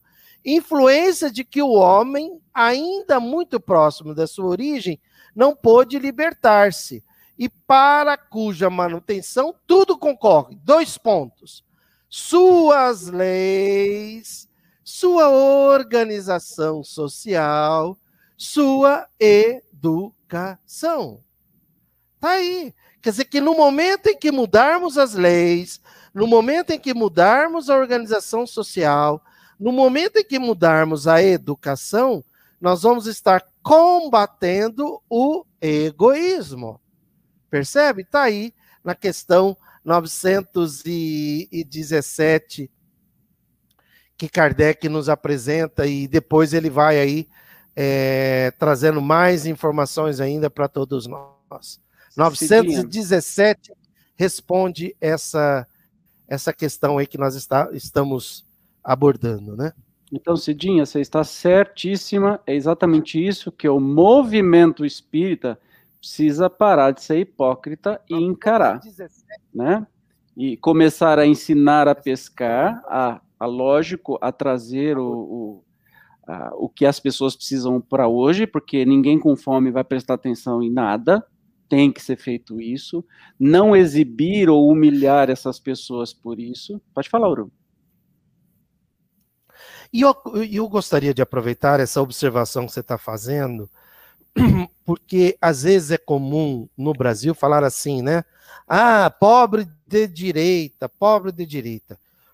Eu acho que a gente necessita repensar o seguinte: muitas pessoas que estão no estado de pobreza não têm condições nenhuma de refletir sobre política, não têm condições nenhuma de entender o que é esquerda, o que é direita, muito menos de entender que o sistema capitalista é uma forma de governo, sistema de, de economia, é da economia. Quer dizer, o que a gente quer é mudar do capitalismo para o socialismo. Inclusive, Kardec fala que o espiritismo é o mais terrível antagonista do materialismo. Seja ele o materialismo filosófico, seja ele o materialismo comportamental. E o filho imediato, primogênito do materialismo. Dileto. É, dileto. O filho dileto filho do materialismo dileto. comportamental é o capitalismo. Entende? É o capitalismo. Então, é, é essas pessoas que estão. Tanto é que é, é nas redes sociais você vê que ele sempre apresenta o mesmo argumento, né? Vai para Cuba, socializa então a tua casa, vai para Venezuela. E a gente necessita, acredito, até de entender o seguinte: vou falar aqui com compaixão. São ignorantes, são manipulados pelo sistema e, e eles estão mal sabem eles que eles estão a serviço do, do capitalismo, né? Quando eles acusam a, nós que nos posicionamos e, e tem gente que fala assim, que já me falaram isso. Ah, mas quem é o senhor? Tá, o senhor é médico, eu vim falar de socialismo.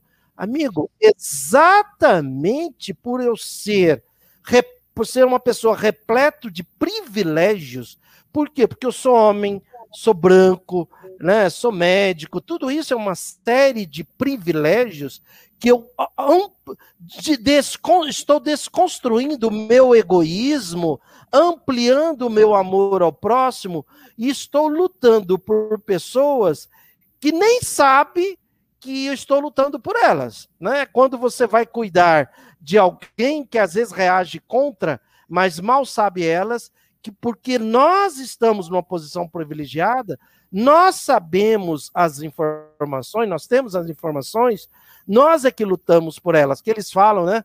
Esquerda de iPhone, né? O que, que é o esquerda é. de iPhone? Socialista Somos nós, de iPhone somos o socialista de iPhone, somos nós que repletos de privilégios, que temos as informações, que temos os livros, né? Que temos os livros que vamos lutar por eles. Aliás, sem nenhuma é, longe de qualquer comparação, mas é o que Jesus fez por nós. Quer dizer, ele, na condição de espírito puro e perfeito, veio lutar por nós na condição de espíritos impuros e imperfeitos, né? Aliás, eu acho que é a nossa obrigação quando a gente tem a compreensão, e eu estou dizendo de uma pessoa que há quatro anos atrás era analfabeto político, e que eu não me considero burrinho, Eu não era tão mais burro do que eu sou hoje. Eu sou só um pouco burro, mas antes era um pouco mais burro. É, e mesmo assim eu não tinha consciência nenhuma, e eu estou só começando a estudar isso. Então, e, e, começando a estudar isso, eu me atrevo a vir trazer aqui um, um resumo de alguns conceitos, porque eu me interessei por isso e achei libertador.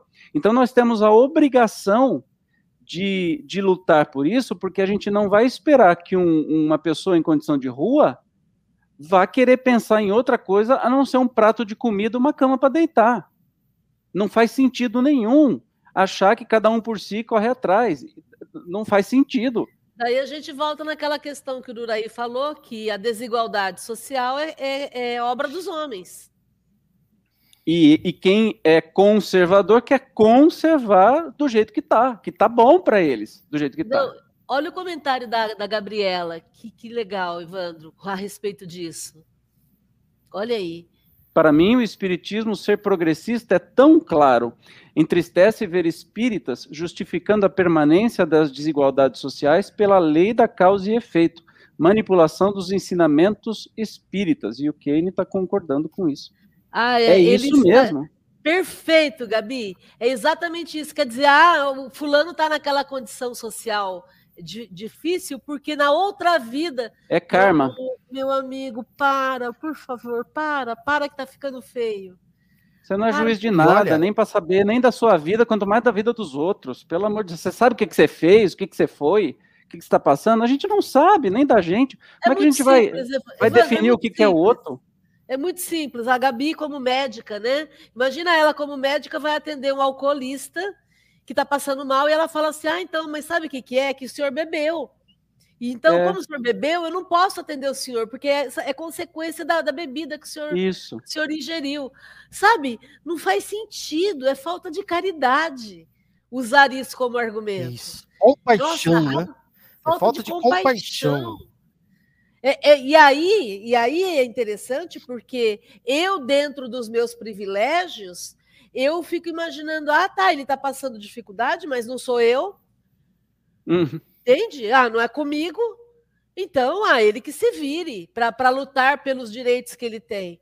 Acorda cedo enquanto os outros descansam, Meu né? Deus. Esse discursinho idiota de, de meritocracia que tem. Quanta indiferença. E o pior é que esses são os primeiros a estar tá na igreja fingindo que é bonzinho, que é cristão, mas apoia armamento, apoia, apoia a violência, apoia deixar do jeito que estão as coisas. Um tempo atrás, uma espírita, uma pessoa de, de muito conhecimento espírita, tudo, começou a, a debater comigo essa questão da desigualdade social e tudo mais, e ela caiu na besteira de falar assim: não, porque a história da meritocracia, tá entendendo? Hum. Não, porque Ai, eu não tenho chata, né? muito, né? cheguei onde cheguei. Aí eu perguntei para ela assim, falei, bom, só de eu te conheço. Primeiro, você é branca. Só de você ser branca, você já está lá na frente.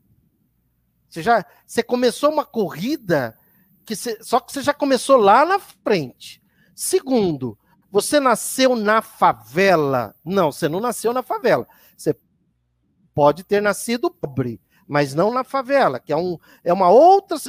É um estado de exclusão, é um estado de, de desfavorecimento.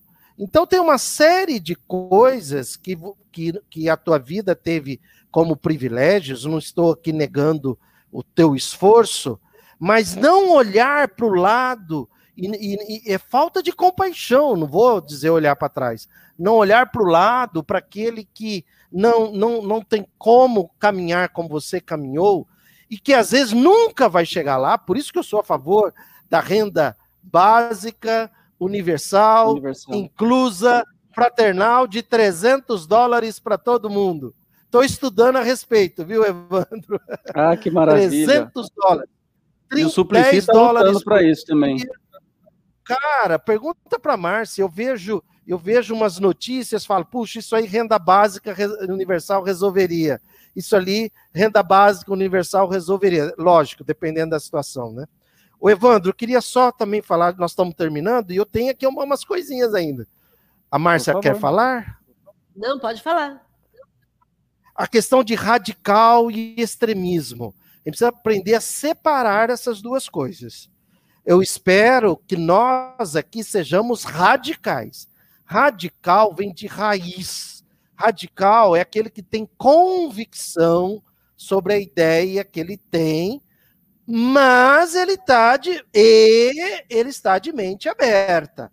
Agora o extremista não. O extremista, ele simplesmente ele quer aniquilar o seu opositor, ele quer matar aquele que não pensa como ele. Ele quer simplesmente é, aniquilar mesmo. Por isso que se fala de grupos extremistas, né, ligados ao terrorismo e tudo mais. Então, é, é porque às vezes a pessoa fala assim: nossa, você é radical. Sim, eu sou radical porque as minhas, os meus princípios e valores, eles têm raízes eles têm convicção, eles têm um raciocínio, é uma fé, eles têm embasamento, é uma fé raciocinada. Mais um ponto também que eu queria lembrar é a respeito do Sermão da Montanha. O Sermão da Montanha ali também é um, é um convite para que saiamos da posição de isenção, né? Se você quer herdar a terra agora nesse momento de, de, de transição, Jesus é claro. Quem é que vai herdar a terra? Com T maiúsculo. Os humildes, os mansos, não os, os que odeiam, né? não os orgulhosos, né? os humildes, os mansos, os pacíficos, não os passivos. É bem diferente os passivos, bye bye, terra, vão para outro mundo de provas. Eu estou exagerando aqui um pouquinho, mas só para ficar didático, né? E aí Jesus, aí Jesus é específico, cara. Ele diz: os que têm fome e sede de justiça. Veja que não é, não é apenas fome, é fome e sede, que é uma situação, né? né? Uma coisa é você ter fome, mas não ter sede, outra coisa é você ter sede, mas não ter fome. Fome e sede. E é isso não. É impossível um isento. O que, que seria o isentão? É aquele que está lá, né? Entupido de comida, tomou, tá acomodadão, ah, não vou mexer com isso, não. Não, nós não estamos acomodados, nós temos fome e sede de justiça, e nós estamos na condição aqui de ativistas, militantes, para fazer acontecer o mais depressa possível. E eu tenho que falar que a gente está no Setembro Amarelo e, em função dessa facilitação para as pessoas adquirirem armas, o quanto que o suicídio por arma de fogo tem aumentado no país principalmente entre os jovens, na faixa etária mais jovem e na faixa etária mais idosa. É, e, e por arma de fogo, sim, sim, também. Então, a importância da gente também trabalhar isso e conscientizar as pessoas para que elas não tomem nenhuma atitude definitiva para algo que é transitório. Né? Não, não tome, porque a arma de fogo ela é uma atitude transi, é, definitiva né, diante de uma, de uma dificuldade, de uma circunstância difícil. Então, isso também tem a ver com o fato de nos sermos mais ativistas e entendermos que a arma não vai defender, o que vai defender são as ideias. Né? O que vai provocar a defesa são as ideias. E você percebe isso, Márcia, que é, antes da eleição do atual presidente, que é armamentista, que tem lobby, de, de, de, indústria de arma de fogo, etc. e tal. Que é, ganha muito com isso. Que ganha muito com isso. Nós sabíamos, e a gente se posicionou radicalmente contra, não tem jeito de, ah, não, é para segurança, faz arminha. Gente, não, é, o, o começo foi a escolha. A escolha da maioria colocou uma pessoa que é a favor de armamento. O que, que ele fez? Decreto, fez um monte de decreto, que pelo jeito o STF vai derrubar um monte deles, tomara, facilitando a posse, o porte, ele está querendo que todo mundo tenha uma arma, porque ele associa estranhamente liberdade com armamento, como se estar todo mundo armado torna todo mundo livre. Eu acho que é o contrário, nos torna todos reféns uns dos outros e qualquer desequilíbrio psicológico que eu tenha, eu vou matar o outro, né? É, um bom psicólogo então, dava jeito no, nesse presidente. Ah, não sei se tem jeito, não. Mas enfim, é, o, o, a gente escolheu, a gente não, que a gente não escolheu isso, mas a maioria escolheu esse sujeito que colocou decretos, que aumentou violência, que aumentou suicídio. Essa conta vai em quem escolheu. Está dividido. O seu voto, a sua importância política, aí você não quer discutir política, mas você está tirando vidas com a escolha que você fez. Que hipocrisia é essa de dizer que não quer discutir política, mas na hora de votar você vota para uma pessoa que defende a violência? Entendeu que tem um caminho a ser percorrido que se dilui o peso, é o peso é. É, não é para um específico, mas todos têm responsabilidade nisso, mesmo que se finja de morto. Beleza, arrependeu? Maravilha, perfeito, vamos seguir para frente, mas a sua responsabilidade continua porque você sabia disso. Mas tem jeito. Tem Mas jeito. tem jeito. Claro. É, é, tá, lá, tá lá no céu e inferno, arrependimento, remorso e reparação. Então, venha arrependeu. Pra, venha pro lado de cá. Arrependeu? Sinta na pele o remorso. E agora repare, de que jeito? Pare de enviar fake news. Pare de difundir coisas falsas. E aí faça uma escolha acertada na próxima eleição. Essa é a reparação. Perfeito. Ô, Márcia, eu diria mais, venha para militância do lado esquerdo, sim, né? Sim. Tá? Põe sim. a cara para bater nas redes sociais. Ad, admita o erro, eu errei, eu errei e quero corrigir, né? Porque aí já repara agora, já repara imediatamente. Então tem jeito, tem jeito.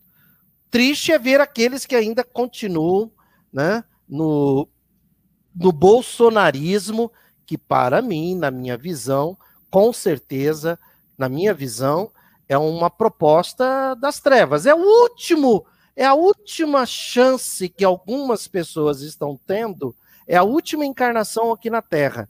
Quem morrer com essa mentalidade, é, veja, com todo respeito, sem querer generalizar, né? Mas está lá no, no capítulo 18 do, do, da Gênese, os, os progressistas ficarão, lógico, também não quer dizer que todo progressista vai ficar, mas no sentido geral, os progressistas herdarão a terra e os conservadores e os retrógrados serão exilados da terra para planetas que estão começando agora mundo de provas e expiações, né? Vão Importante que nós estamos, fal estamos falando de, de, de, ideias, né? Não estamos falando de pessoas. Então, quando a gente fala progressista, você não, não, não, não vai mentalizar um, o candidato X, o candidato Y, o, o político. Não, estamos falando de ideias. Não pessoas. As pessoas são não. falíveis, são. Não, e outra é... coisa, não é porque eu me, eu me considero progressista que eu vou herdar a terra. É, é a minha postura, é o, o sentir que faz sentido que gera sentido a ação. ação. Se eu estiver desse jeito, focada no bem comum, ok. Mas se em algum momento eu me desviar do bem comum e ficar no egoísmo, perdi. Perdeu. Isso aí. Gente, eu vou, eu vou ler os últimos. Eu vou ler os últimos comentários que a gente já passou do horário. Daqui a pouco o Facebook tá taca nós para fora. Tá empolgante demais. O Kane está falando sobre aquele fato lá, né? Bem lembrado, a França estava num momento complicado na Revolução Francesa, por isso Kardec teve que fazer isso sobre a permissão da polícia para fazer as reuniões. Exatamente. E ele não falou abertamente, né, das ideias da, do socialismo, mas falou das ideias, falou da verdadeira propriedade, falou da lei do trabalho, né? Então tem muitas coisas que ele fala ali.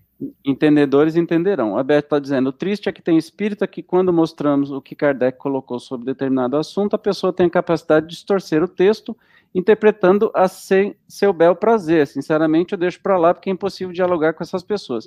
Sabe quando Jesus falava assim: não joga pérola para porco? Então, ele estava falando disso. Não perca seu tempo nem dê palco para idiota tá? Na sua rede social, vai ficar discutindo com gente que está lá só para te desacatar. Pega e exclua o comentário democraticamente, eu faço isso. Ah, vou perder tempo, gente. Meu tempo é muito precioso para ficar perdendo tempo com gente que não quer. Se a pessoa está abrindo um diálogo, diálogo, e não imposição, beleza, a gente discute, a gente gasta o tempo que for, porque é muito legal. Agora, se a pessoa vem com violência na sua própria página, da sua rede social, vir te desacatar, eu não perco tempo nem de falar um A, eu pego, excluo o comentário e bloqueio a pessoa e tá tudo certo. Eu sou democrático assim mesmo, desculpa. Eu, para o meu equilíbrio psicológico, eu Tô não vou ficar. É, sua. é perder tempo, gente. Desculpa, é perder tempo e dar palco para idiota. Porque aí você está promovendo esse idiota a alguém que realmente poderia ter alguma consideração. Não, não, não, para. Isso não é. Estou falando que né, o Uru disse com toda a compaixão do mundo, mas assim, ideias idiotas eu não vou é, levar é, para frente. O Kenny está concordando, Maria das Graças está dizendo, não esqueça da música, que é uma das formas de alegrar nossos corações, eu acabei de separar aqui.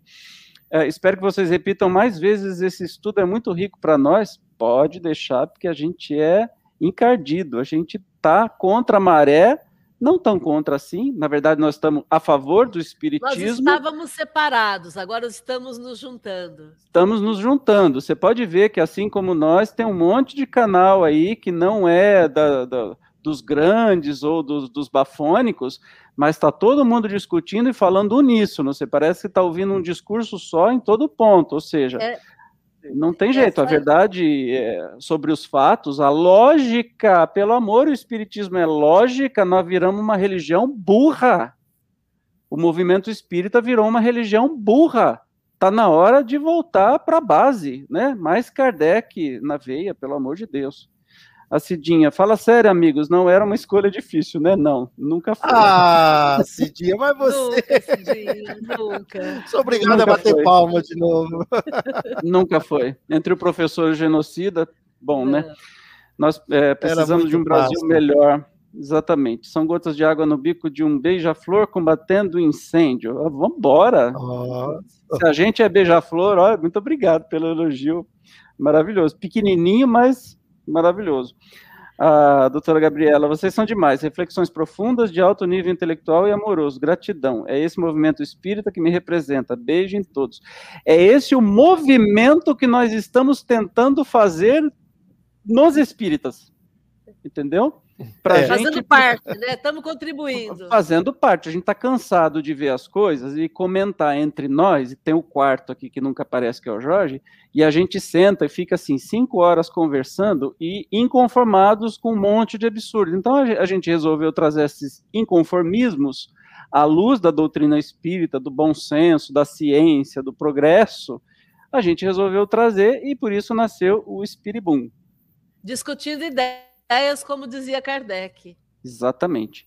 E o Kane, eu aprendo sempre com vocês. Gratidão, a live foi muito proveitosa, excelente. Obrigado, querido. Olha, eu deixei, Kane, uma pergunta em aberto sua aqui, que está lá em cima, que nós não vamos entrar no fato, mas aqui a gente não esconde nada. Amigo, sei que meio chato perguntar, mas saiu na mídia que a facada do Bolsonaro pode ser fake, criada por ele. Dizem que a Globo prepara para mostrar. É verdade? Não sei se a Globo prepara para mostrar, mas saiu um documentário muito bom que eu recomendo que você assista. Tem uma hora e meia no canal do Diário do Centro do Mundo, DCM. Eu acho que é esse o canal. É esse Mas mesmo. procura lá, Fakeada. Fakeada. O nome é muito propício, né? Fakeada. E tem evidências e mais evidências e comportamento das pessoas que se envolveram nesse negócio para lá de suspeitos. É, um cara que não foi condenado, que o Bolsonaro nem recorreu, primeiro quis falar que era do PSOL, depois não recorreu, e o cara tá bem, obrigado, um coitado que frequentava o mesmo clube de tiro que, que é o filho do presidente. Bom, tem, assista e faça a sua seu seu juízo de valor. Ju, juízo de valor, exatamente. É, e a Maria das Graças, o último comentário que eu tô lendo, Beija-Flor é o maior dançarino, baila no ar. Ai, que coisa linda, gente. Eu adorei. Crianças, vocês querem é, isso palavras finais Marcia. que a gente já passou do ponto e aí depois eu boto Não, a música. Eu quero só agradecer pela oportunidade e dizer que a luta continua. Eu, você e todos nós juntos. Gratidão. Eu, eu só quero falar duas coisinhas rapidamente. Primeiro, capitalismo e socialismo é um sistema de economia Tá? Então você tem uma democracia capitalista e uma democracia socialista. Então, socialismo é, é um contrário do capitalismo, porque no socialismo pessoa, o social está acima do lucro. No capitalismo, lógico que eu estou resumindo isso aqui, né? Lógico que a gente precisa do lucro, mas é o lucro no capitalismo, é o lucro explorando o social, né? Então a gente pode ter os dois de forma equilibrada. Comunismo, não existe nenhum país comunista na Terra, porque o comunismo pressupõe não ter mais governo. Tá? Então não tem nenhum país comunista na Terra. O, o, o, o comunismo quer dizer, são comunas. O país vai viver em comunas e não tem governo. O que existe são alguns países, às vezes com um pouco de governo socialista, mas com mas que, é, mas que não é comunista de forma alguma, tá? E também lembrar do livro, recomendo a você, Socialismo e Espiritismo, do Leon Denis. Leon Denis fala que tem uma frase dele que é tudo. Ele diz assim que o espiritismo é a alma do socialismo. É um livro que, lógico, que o socialismo evolui. Esse aqui é um livro que teria algumas informações que hoje estariam desatualizadas, é mas de o espírito, né? exatamente, mas o espírito é mantido. Agora, o melhor desse livro é o prefácio. O prefácio é do deputado Freitas Nobre, que era marido da Marlene Nobre, que era um deputado estadual progressista. E o, e o, e o prefácio que ele faz... Na década de 70, 80, né? Na. Muito bem lembrado, na década de 70, 80, olha aí, dá para ler, né? Freitas Nobre, né? Freitas Nobre, e, e para a gente ver como está tudo muito próximo a nós, apenas não é é, tão debatido. Que você tome atitude, que você venha fazer parte daqueles que não estão isentos, não estão omissos, de acordo com a 932, que você tenha fome e sede de justiça, que você venha fazer parte dos espíritas, que já são progressistas, mas que a gente faz questão de, de, de, de nos posicionarmos para que a gente possa contribuir para um mundo mais justo, melhor e mais feliz desde agora, não é para o futuro, não. Sementes do mundo de regeneração, porque no meu entendimento, esse mundo de provas e expiações está relacionado com capitalismo. Agora, na transição, implanta-se o socialismo. Lá na regeneração, nós teremos o comunismo. Ou vocês acham que na regeneração a pessoa vai ter propriedade privada. Não faz sentido, né? Certo? E é isso aí. Lembrando que. É... Gente, que eu ia falar? Sobre essa questão do comunismo, como você bem disse, então não é xingamento, né? É elogio, porque é um mundo muito acima. E os países mais desenvolvidos são os países mais socialistas que existem, onde a felicidade é muito alta, onde a igualdade é levada a sério de oportunidades das pessoas, que não importa se a pessoa é um médico ou um gari, eles vão ganhar muito próximo um do outro e vão ter a mesma qualidade de vida e todos se sentindo muito felizes e acaba. Meus amigos, Márcia e Uru, senhores Barrosos, muito obrigado pelo privilégio de poder dividir este momento em que estamos vivendo e podemos falar, né, discutirmos ideias. Claro que sorta aí uma pessoa ou outra, enfim, a gente está sendo prejudicado, então a gente tem o direito de falar, né? Ainda é uma democracia, espero que continue para sempre isso e que se aprimore cada vez mais. Mas a história não dá saltos. Ela anda um pouco para frente, depois ela anda um pouco para trás, aí ela anda um pouco mais para frente, depois anda um pouco para e assim a gente vai evoluindo. Para quem acha que a história é só uma evolução perpétua, não é bem assim, é só estudar, a gente vai perceber. E é, eu quero finalizar hoje. Gratidão a todos vocês que estiveram presentes. É, vocês são muito preciosos para a gente na colaboração. Vocês, vocês mataram a pau nas colocações que fazem. Então, de novo, pedimos, convidem mais pessoas para estarem no ao vivo e, por favor, cliquem no joinha e compartilhem esse vídeo para quem você acha que seja interessante. É, faça a mensagem chegar longe. Eu tenho certeza que você vai fazer isso. E para encerrar, eu compartilho aqui, eu estava pensando, mas que música né, que a gente vai compartilhar? Eu pensei numa música de luta, justamente de luta. Colabora. Aê! Maria, Maria é um dom, uma certa magia, uma força que nos alerta. Uma mulher que merece viver e amar como outra qualquer do planeta. Maria, Maria é o som, é a cor, é o suor, é a dose mais forte e lenta de uma gente que ri deve chorar e não vive, apenas aguenta. Mas é preciso ter força, é preciso ter raça, é preciso ter gana sempre. Quem traz no corpo a marca, Maria, Maria mistura a dor e a alegria. Mas é preciso ter mãe, é preciso ter graça, é preciso ter sonho sempre quem traz na pele essa marca possui a estranha mania de ter fé na vida. Mas é preciso ter força, é preciso ter raça, é preciso ter gana. Sempre quem traz no corpo a marca Maria, Maria mistura a dor e a alegria mas é preciso ter mãe, é preciso ter graça, é preciso ter sonho sempre. Quem traz na pele essa marca possui a estranha mania de ter fé na vida. Hey, hey, ah, hey, ah, hey, ah, hey,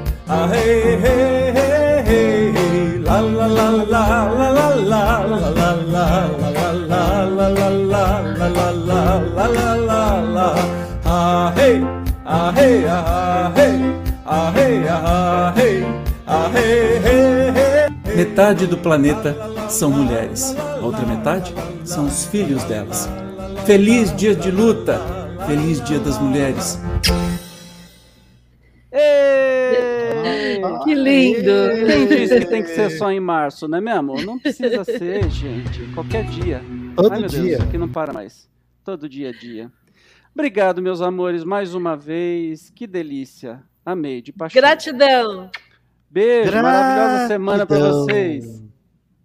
Tchau. Felicidade.